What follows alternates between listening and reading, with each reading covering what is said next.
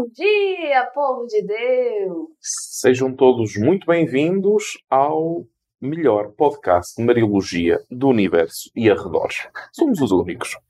Olha só, esse, hoje é quarta-feira, né? Hoje é quarta-feira. Mesmo assim, eu não sei se hoje parece segunda, se parece sexta, se parece domingo. Eu imagino que você também está sentindo isso, porque nos últimos dias a gente teve muito feriado. Né? Isso, feriado demais, depois as pessoas habituam-se a não trabalhar e, e é preciso continuar a cultivar Mariologia no meio deste mundo. E é por isso que hoje é dia de Stellarium. Stellarium. Nós hoje vamos falar dos contributos para a compreensão da função eclesial de Maria no século XIX e o nascimento e surgimento de grande parte das devoções, mesmo a iniciar o século XX, que nós ainda hoje em dia temos e cultivamos.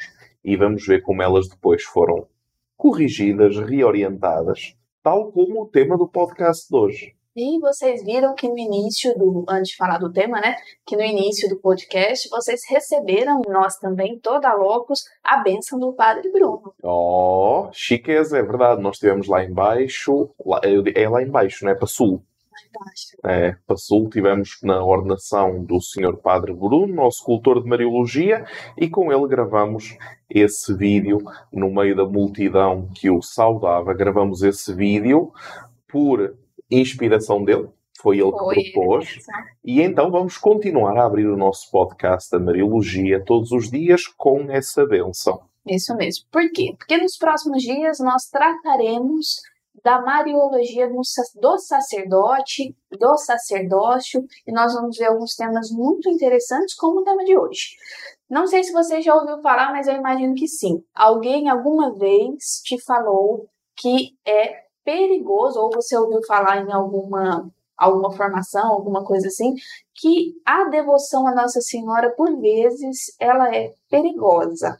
Exatamente. Até há pessoas que dizem, mas Nossa Senhora, porque já temos os sacramentos, já temos o batismo, já temos a nossa união com Cristo, em que é que Maria auxilia. E não estamos nem falando dos nossos irmãos protestantes, estamos falando mesmo dentro da nossa fé católica, quando nós ouvimos dizer que nós temos que ter esse cuidado com a mariolatria ou mariocentrismo, ou maximaliza o Mariano. Mariano. É esse e, o termo que nós mais usamos. Até porque muitas vezes nós ouvimos nas pregações eh, uma frase que tornou-se bastante comum, mas que não serve. Que entre o cristão e Cristo existe um degrau, que é Maria. Será assim? Vamos descobrir. Vamos descobrir. Mas antes disso, rezemos à boa mãe de Jesus. Em nome do Pai, do Filho e do Espírito Santo. Amém. Ave Maria, cheia de graça, o Senhor é convosco. Bendita sois vós entre as mulheres, bendito é o fruto do vosso ventre, Jesus. Santa Maria, Mãe de Deus, rogai por nós, pecadores, agora e na hora da nossa morte. Amém. Santa Maria, Mãe dos Sacerdotes, rogai por nós. Em nome do Pai, do Filho e do Espírito Santo. Amém. Sejam então muito bem-vindos ao nosso podcast número 165, hoje é quarta-feira, dia 16 de novembro. Talvez uhum. você vai assistir esse podcast daqui a um ano, dois, cinco, dez. Então vocês é, talvez é sua primeiro, seu primeiro contato com Mariologia, então seja também muito bem-vindo. E vocês que já estão conosco desde o primeiro podcast, são mais, muito mais do que bem-vindos. Veja aqui alguns nomes, algumas pessoas, né? É, já tem uns dias que nós não temos aula de estelário, mas hoje nós temos. Hoje nós então, temos aula dupla. Vamos nos rever. Coragem. Hoje é interessante. Todos os dias é interessante, né? Mariologia é sempre bom. Mas tem alguns dias que os temas são mais. É, saltam mais aos ah, nossos olhos, olhos, né? Hoje, então, no nosso podcast, nós vamos tratar do tema: existe perigo na devoção mariana? Eu acho que essa é uma pergunta assim. É, talvez nós vamos responder de uma forma muito rápida, sim ou não, uhum. né? É, ou então demoramos uma semana a responder. Ou então demoramos uma. É, eu falo nós, assim, de forma geral, né? Uhum. É, talvez se eu fizer essa pergunta para você, você consegue me responder em um segundo sim ou não. Mas tem muita coisa, tem muita água para correr debaixo dessa ponte. Então, fica conosco para nós compreendermos do zero ao 100 sobre essa frase, sobre essa pergunta que, se você ainda não ouviu, pode ter certeza que você ainda vai ouvir. Exatamente. Nós, no episódio do podcast anterior, falávamos sobre a alergia da mediação. O sistema de pensamento no qual nós estamos inseridos hoje é aquele de que a mediação do sacerdote, a mediação de Maria, é desnecessária, pois a nossa relação é com Deus e não com alguém, criatura, que se coloca como intermédio de acesso a Deus. Então nós não gostamos de mediações. Claro que isto leva-nos a um equívoco, porque nós imaginamos a mediação de Maria como que a preencher um buraco ou alguma coisa, vamos dizer, até burocrática. Ou pior ainda, um acessório. Existe a devoção cristã, melhor, existe a fé cristã, Dentro dessa fé cristã, eu vou agora falar sobre as críticas que nós ouvimos. Dentro dessa fé cristã existe uma algumas pessoas que vão buscar ao antigamente um resíduo de uma fé supersticiosa, de uma fé milagreira, uma fé de curas, que é a fé em Maria. Então, esta nova fé que nós estamos a viver, dizem, seria uma fé baseada na palavra de Deus, nos sacramentos, uma fé em estado puro. Quando a fé é das pessoas ignorantes, então aí aparece Maria. Quando a fé é das pessoas ignorantes, dos sacerdotes ignorantes, aí aparece Maria. Quando é uma fé de um paizinho do interior, uh, perdido no meio do nada, pobre, então aí aparece Maria e aparecem aparições, e aparecem mensagens, e aparece o rosário vivo, etc. Mas para aqueles que conhecem a verdadeira fé, a verdade, então na formação teológica, na formação espiritual, na formação litúrgica, desaparece a questão de Maria, porque, e cito, Cristo é o centro da nossa fé. Eu Não, um padre muito bom, que ele estava contando que quando ele se formou, e ele se formou em Roma, é, inclusive coordenado pelo Papa João Paulo II, coisa pouca, É, ele disse que uma vez ele estava num ônibus com outros padres, já, já era ordenado, e ele viu uns, ah, se não me engano, não sei se era diáconos ou se já eram ordenados é, presbíteros, que estavam rezando o terço e eram de uma outra faculdade. Ele era da Gregoriana, se não me engano, e esses outros eram de outra faculdade, com o terço na mão. Só chiqueza. Só chiqueza. E eles estavam em pé, esses da Gregoriana junto com ele, estavam em pé, segurando assim um ônibus, e os outros sentados rezando o terço. E eles começaram a zombar dos padres que estavam com o terço na mão. Né? Então, tipo assim, é, dizendo que eles era falta de formação, e riam dele mesmo, que era bobagem, que estavam parecendo as, as velhinhas da igreja e tudo, né? E ele contando isso, falando, e falou assim: olha, eu tenho vergonha de contar isso porque hoje eu prego o contrário, né? Quanto mais eu conheço a minha fé, mais eu pego o rosário para rezar. Né? Não é uma questão de ignorância, como você disse, né? Que os, o terço, as novenas, né? Uma devoção mesmo pessoal e comunitária. É, por vezes é pensada como algo para os ignorantes, para os menores, para os pequenos, né? Esses termos assim. Então, os fiéis leigos mais piedosos são mais ignorantes da teologia, logo rezam mais, e quanto mais teologia, mais formação, parece que vai inchando, né? Não precisa mais rezar, né? Então, esse padre mesmo, ele disse que, que o pensamento é dessa forma. Se o padre ele é teológico, ele não pode ser espiritual. Se o padre é espiritual, normalmente ele não é teológico. É, porque então confundiram essa dicotomia entre espiritualidade e teologia, já é antiga, já vem do século XIII, em que de repente os teólogos deixaram de conhecer os altares. Mas isso está muito para trás na história. Beleza das belezas é que tudo isto que nós estamos a dizer eram acusações que se ouviam no início do século XX mas que foram completamente resolvidas pela atual Mariologia. Então, essas propostas de resposta a estas provocações, e pensem, não há problema nenhum em fazer provocações. Depois das provocações é necessário ir à procura das respostas às provocações, porque nós muitas vezes sabemos que algo é certo, é suscitado pela chamada inteligência da fé, mas não sabemos como explicar. Ora, aquilo que a Logos faz também é ajudar a pensar de uma forma mariológica. Então, vamos tirar o nó deste equívoco. Pensem comigo. Deus tem um plano para o mundo.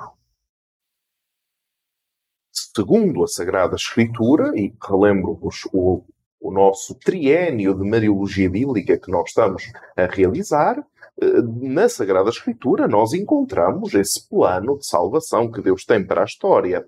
Ora, eh, Deus cria Maria, Deus na Sagrada Escritura revela a razão pela qual ele criou Maria e nós, por obsequio de vontade, ou seja, por serviço perante essa questão, o que é que nós fazemos? Nós olhamos para o que está na Sagrada Escritura, olhamos para a presença de Maria no culto da Igreja e o que é que nós fazemos a seguir? Beleza das belezas, nós, ao vermos a presença de Maria nos mistérios da salvação, nós colocamos Maria ali junto a Cristo, único mediador, mas em direção ao ambiente da nova aliança. Então, Maria significa a nova aliança entre o povo de Israel e Deus através da sua união com Jesus, que até aqui não disse nada de novo. Por isso é que ficou célebre uma frase que diz: Maria é parte da conspiração de Deus para a salvação da humanidade. Eu repito, Maria é parte da conspiração de Deus para a salvação da humanidade. Claro, note-se aqui alguma, algum lirismo da frase. Então, sendo assim, sendo Maria parte do mistério revelado da obra redentora de Deus, então a relação com Maria não pode ser vista como uma espécie de passo de grau entre nós e Cristo. Como se existisse um vazio e Maria está ali no meio. Muita pregação hoje em dia, já ouviste várias vezes, continua a ir nesta direção. Jesus é misericordioso, mas ao mesmo tempo é juiz. Maria não é juiz, então é a rainha de misericórdia. Então nós vamos a Maria para que ela possa amolecer o coração do filho para que a vida nos corra um bocadinho melhor. Então, assim, e isso eu acho que a maioria de nós já falamos. Uhum. Então, tipo assim, como uma visão assim, Deus lá em cima, Isso. os homens aqui embaixo, Isso. e no meio a mediação acontece no meio, então agora vocês vão aprender o que significa de fato mediação, Isso. né? Mediação no único mediador, né? Isso nós já aprendemos, porque na palavra de Deus vai falar que Cristo é o único mediador entre Deus e os homens. Tá Exatamente. super certo, parabéns. Mas existe a media... na mediação de Cristo, a Uhum. mediação de Cristo é uma mediação inclusiva, ou Exatamente. seja, Maria é mediadora no mediador. Exatamente. Ok, mas é porque a gente, na nossa logística espiritual, uma logística, existe um caminho.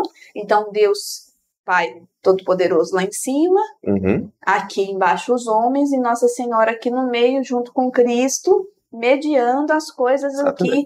Então, eu não posso ir diretamente, que é algo que os protestantes vão dizer, que isso é impossível de pensar que eu não posso rezar a Deus, nosso Pai, Exatamente. diretamente. Eu sempre tenho que passar por uma mediação mariana. Medianeira de todas as graças. Então, os protestantes vão dizer: não, eu posso ir diretamente até Deus. E nós vamos dizer: não, nós temos que passar por uma mediação, no caso da Virgem Maria. Isso. Porque aí nós, a gente é, põe muito superficial essa, essa história, né? Aí o que, que a gente fala? Quantas vezes eu já escutei e eu mesma já disse em algumas formações antigas. É, é como quando a gente vai até o pai e eu quero falar com o pai, eu quero pedir alguma coisa pro meu pai, meu pai é meio bravo, e aí o que, que eu faço? Eu vou na minha mãe e a minha mãe pede pro meu pai. Aí algumas pessoas vão dizer, mas eu pedi pra minha mãe aí que não vai dar certo mesmo, porque ela é mais brava do que, que o meu pai. pai.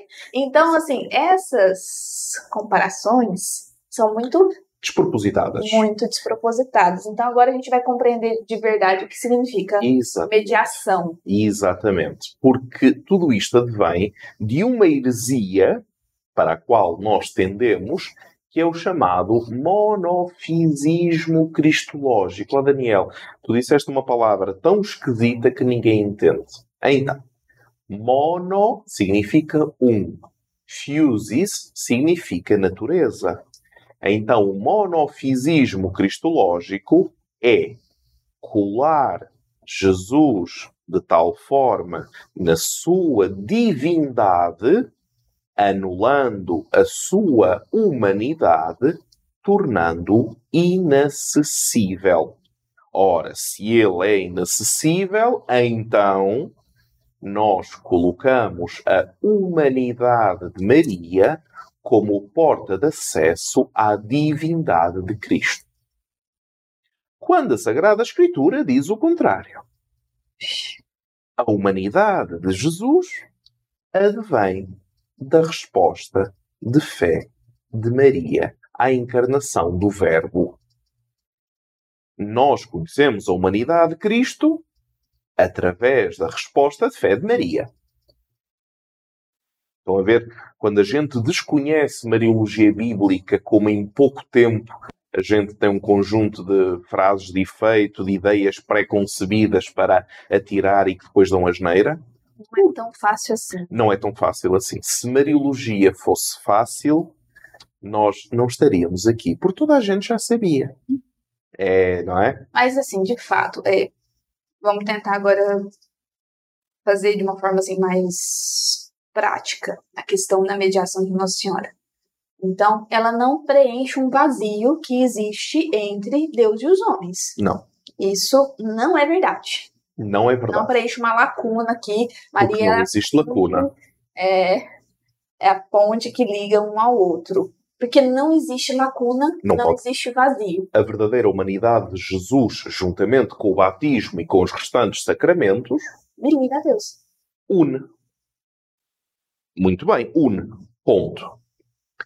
Qual é o problema desta união? E nós aqui temos que ir um bocadinho além daquilo que normalmente nós sabemos. Qual é o ponto desta união? É que, vamos imaginar, a união de um homem com uma mulher. De facto, o sacramento do matrimónio une um homem a uma mulher. Sim. Mas nós dizemos que depois dessa união tem que existir intimidade. Palavra intimidade no cristianismo significa Maria. E nós normalmente não pensamos nisto. Porquê? Porque meteram-nos na cabeça, mas era uma questão filosófica, meteram-nos na cabeça que nós formamos um só corpo com Cristo através dos sacramentos. Os sacramentos são a porta para a salvação. A partir do momento em que os sacramentos estão em dia, já ouvimos essa frase muitas vezes, está garantidamente a pessoa no caminho da salvação. Mas os sacramentos realizam aquilo que significam, portanto, os sacramentos automaticamente, para sempre, garantem o batismo garante a entrada no cristianismo, o sacramento da ordem garante a alteração ontológica para o sacerdócio ministerial, o matrimónio é para toda a vida, garante uma união entre este homem e esta mulher. Garante ou é a possibilidade de algo estável que tem que ser cultivado diariamente através da intimidade. Mágico.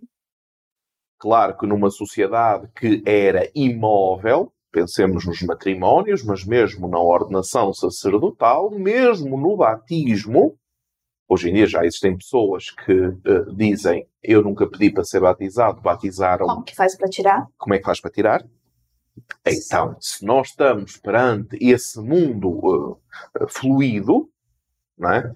um mundo mais do que mutável, fluido, líquido, então a pergunta que nós fazemos imediatamente é o que é que, o que, é que mudou? Ora, mudou o facto de que nós hoje estamos assediados permanentemente perante aquilo que é mutável. Então, o matrimónio dos casais não é feito para durar não tem mutabilidade.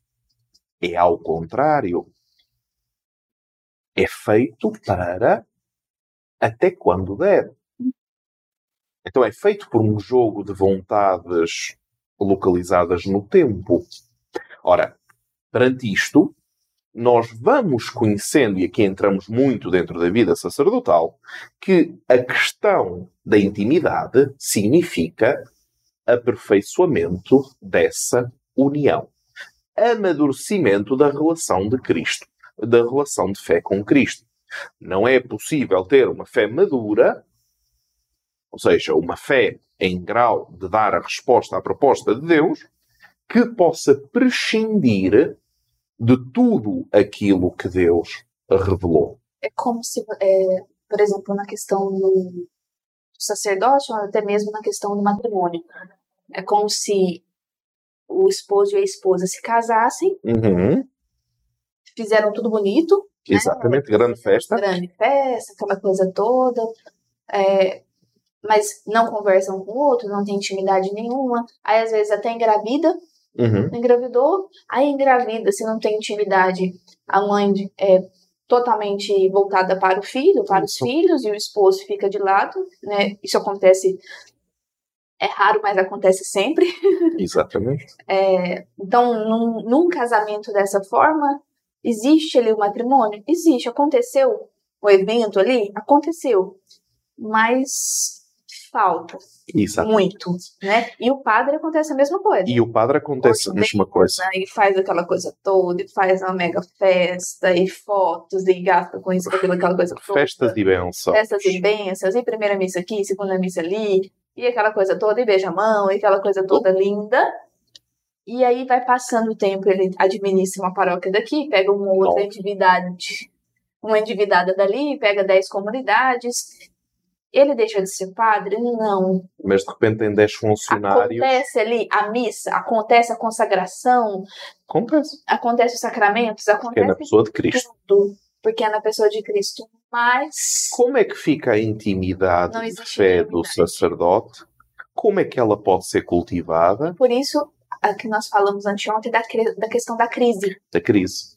Que corresponde à crise sacerdotal, corresponde à crise mariana. Isso. Por causa da mediação. Porque vai ouvir porque é que eu preciso do padre se eu posso falar diretamente com Deus.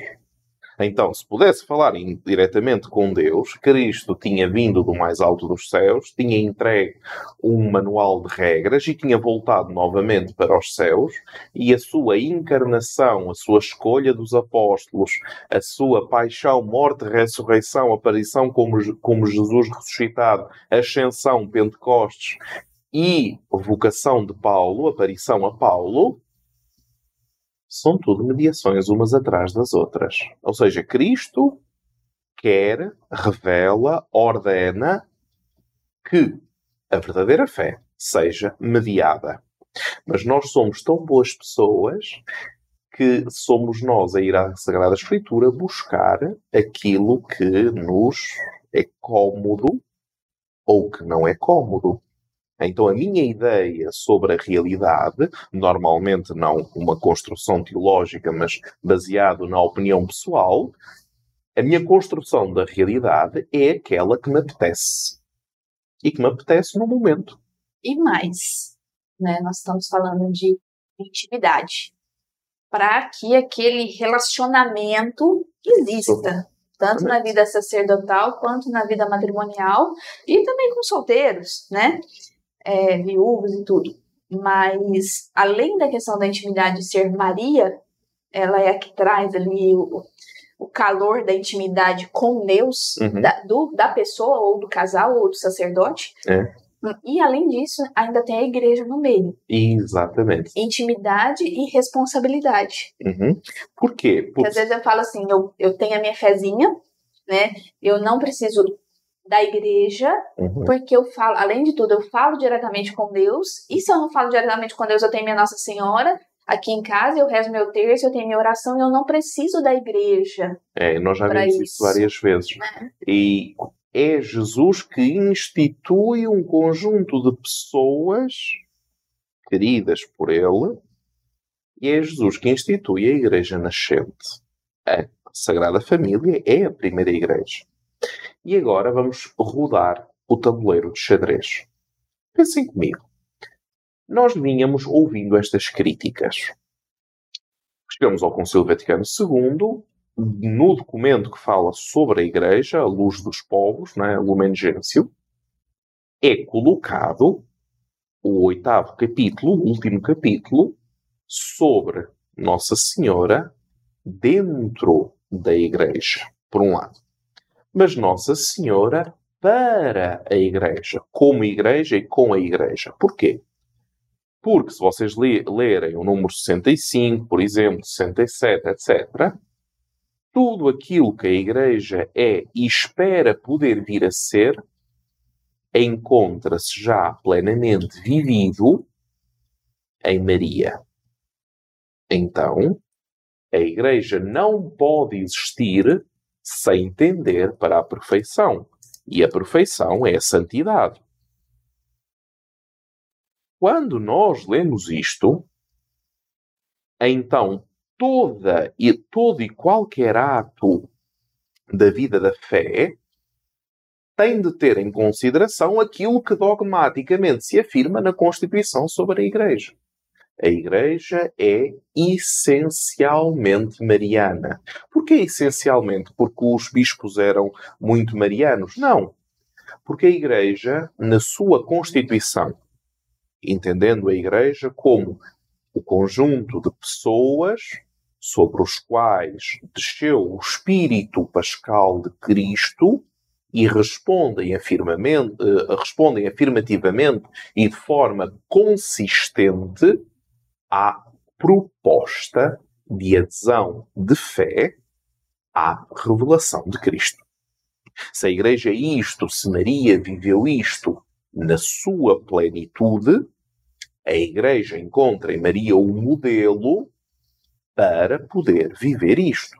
Logo, a Igreja é essencialmente mariana. A Igreja progride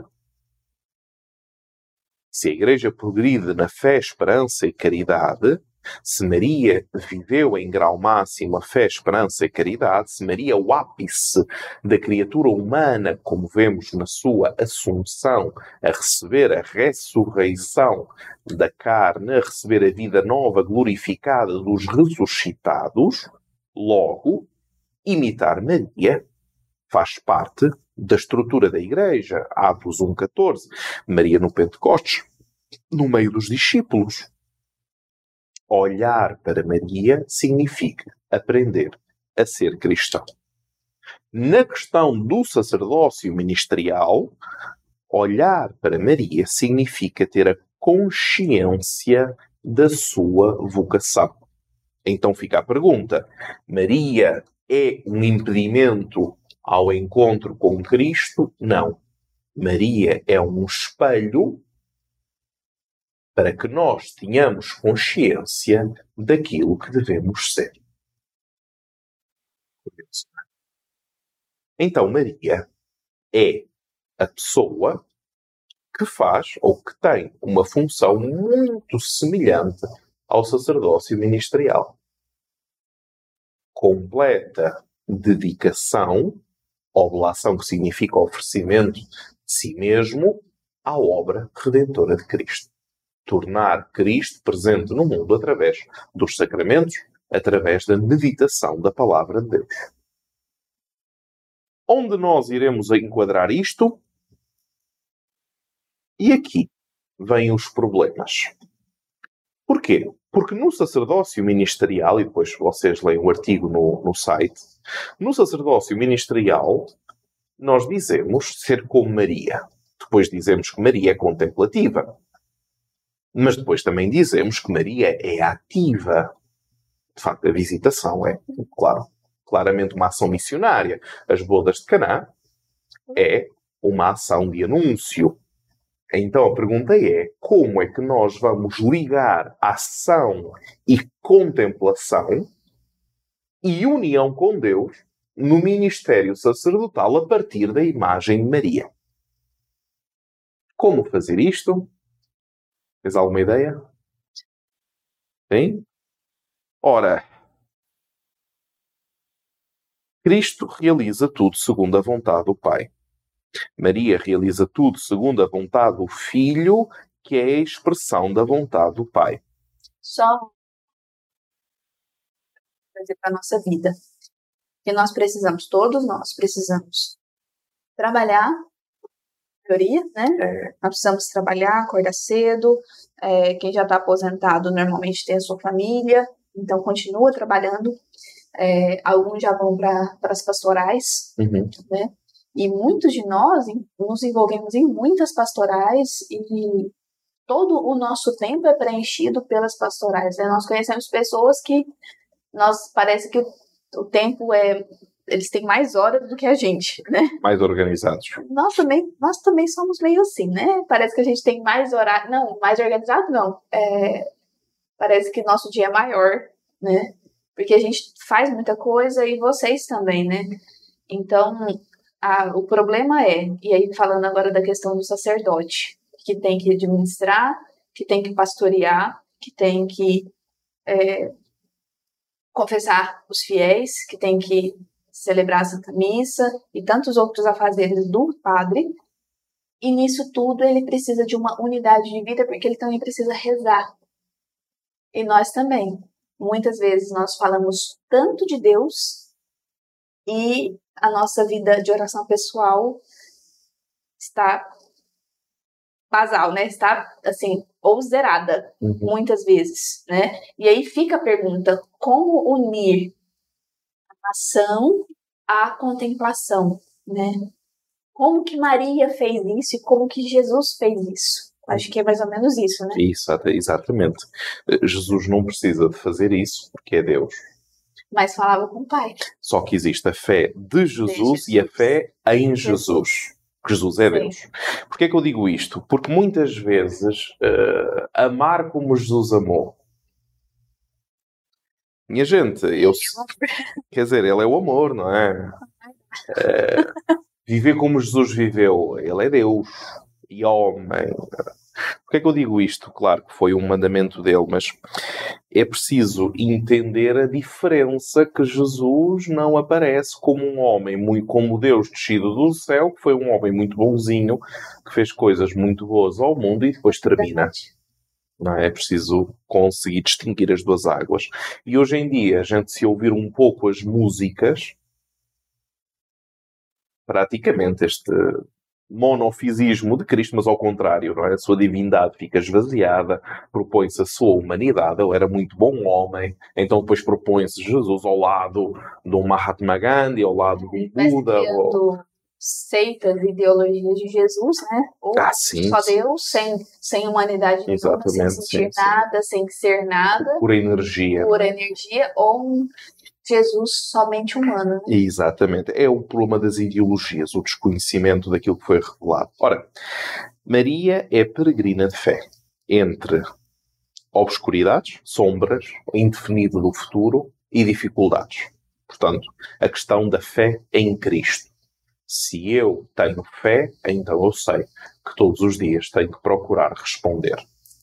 A resposta vem do adentrar-me do mistério daquilo que é revelado. Cada palavra, cada vírgula, cada momento, a partir da Sagrada Escritura, até porque se nós virmos as orações, as orações do sacerdote, todas elas são extraordinariamente bíblicas. Ou é uma citação da, uma citação da Escritura, ou é uma, uh, vamos dizer assim, um conteúdo final de um mistério escriturístico revelado. Basta ver a vida litúrgica. Então é preciso, e aqui respondendo um pouco aos anseios, e todos nós sabemos que eles existem, não vale a pena esconder aos anseios da vida sacerdotal, uh, a liturgia existe para ser contemplada antes de ser celebrada.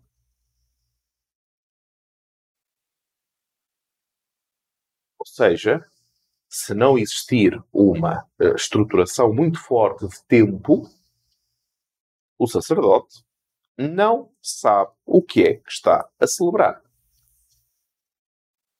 Se o sacerdote não para para ler devagar aquilo que vai celebrar, o mistério que vai ser celebrado, se ele não faz isso, então ele vai rezar o quê? Vai rezar o que lá está escrito. Que é outro problema teológico, filosófico, que nós hoje em dia continuamos a ter imensa dificuldade para resolver.